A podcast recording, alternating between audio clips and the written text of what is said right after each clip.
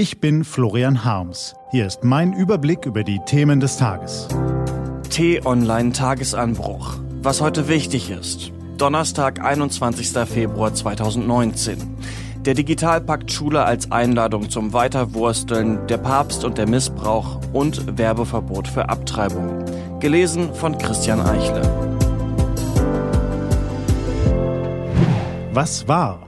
Nun also doch die Einigung. Bund und Länder haben ihren Streit um den Digitalpakt für Schulen beigelegt. Das stimmt einerseits positiv. Schon heute soll der Bundestag über die nötige Grundgesetzänderung abstimmen. Der Bundesrat folgt Mitte März.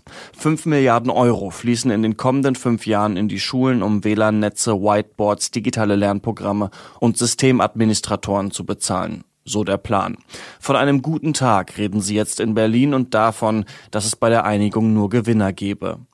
Das allerdings muss man in Zweifel ziehen, denn es gibt bei dieser Einigung auch ein andererseits. Sie ist nur zustande gekommen, weil der Bund den Ländern weit, sehr weit entgegengekommen ist, nachdem Baden-Württembergs König Kretschmann wütend sein Zepterle schwenkte.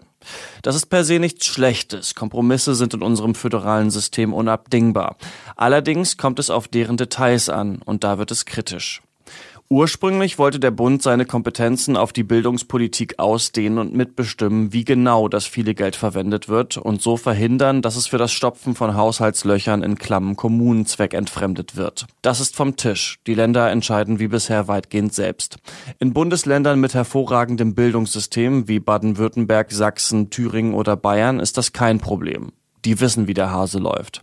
Aber die Gefahr ist groß, dass die abgehängten Länder Nordrhein-Westfalen, Brandenburg, Sachsen-Anhalt und vor allem die Stadtstaaten Berlin und Bremen nun wie bisher weiterwursteln dürfen. Dass also das Bildungsgefälle in Deutschland noch weiter kippt. Schon jetzt sind beispielsweise Abiturienten in Bayern und Sachsen beim Wissensstand den Gymnasiasten in Bremen um zwei Jahre voraus. Das ist nicht einfach nur eine Folge regionaler Unterschiede in der Wirtschaftskraft, den Bevölkerungsschichten und den Landesregierungen. Das ist das Elend des Flickenteppichs in der deutschen Bildungspolitik. In der Theorie soll er die Konkurrenz zwischen den Ländern anstacheln und so das Gesamtniveau heben. In der Praxis hat er eine Gesellschaft von Bildungsgewinnern und Bildungsverlierern geschaffen und der vielgelobte Digitalpakt Schule wird daran kaum etwas ändern. Was steht an? Auf t-online.de geht's heute auch um diese Themen. Der Bundestag beschließt heute voraussichtlich das geänderte Werbeverbot für Abtreibung, Paragraph 219a, auf das sich Union und SPD geeinigt haben. Künftig sollen Ärzte darüber informieren dürfen, dass sie Abtreibungen vornehmen. Für weitergehende Informationen müssen sie aber auf Behörden und Beratungsstellen verweisen. Im Vatikan lädt Papst Franziskus heute zum Gipfeltreffen, um den Missbrauch von Kindern, Jugendlichen und anderen Schutzbefohlenen aufzuarbeiten. Der erste Tag steht unter dem Motto Verantwortung. Das macht Hoffnung auf eine ehrliche Aufarbeitung. Ob sie erfüllt wird, steht auf einem anderen Blatt.